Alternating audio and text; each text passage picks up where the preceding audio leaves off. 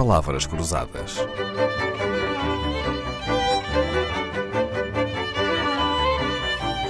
Porque quase tudo é uma questão de semântica.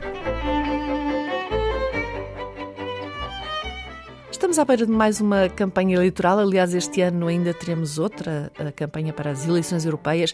Esta semana, o Palavras Cruzadas dedicou-se às regras da comunicação oral, princípios e máximas que ajudam quem precisa de falar em público com eficácia.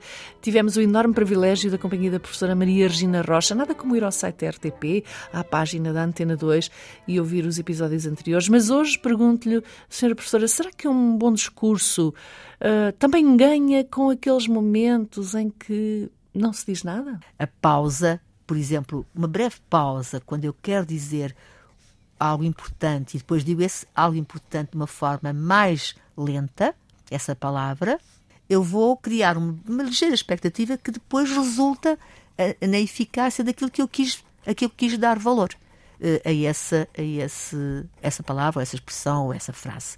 Portanto, a questão das pausas também é importante para a eficácia uh, do discurso. Um resumo do que foi dito esta semana, um bom discurso oral deve atender à quantidade do que é dito, ninguém gosta de discursos longos, à qualidade, o valor do que é dito, ninguém presta atenção ao que não for verdadeiro e atual. A pertinência do que se diz é outra máxima a seguir, ninguém quer ouvir discursos sobre um tema que não interessa. Por fim, o modo, a estrutura do discurso, os seus marcadores discursivos que organizam e fornecem quase um índice mental ao discurso oral, o tom de voz, o ritmo, a entoação, o olhar e a pausa. Tudo conta na vida de quem precisa de atrair o interesse dos ouvintes. Não há palavras para agradecer à professora Maria Regina Rocha, que tem sempre porta aberta para regressar ao programa. Agradecemos também a Leon Matos e Felipe Silva, no som em Lisboa, a Jaime Antunes no som do estúdio de Coimbra e a Maria Alexandra Corvella, a produção.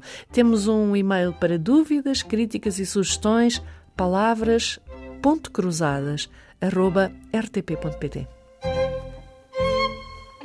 Palavras Cruzadas, um programa de Dalila Carvalho.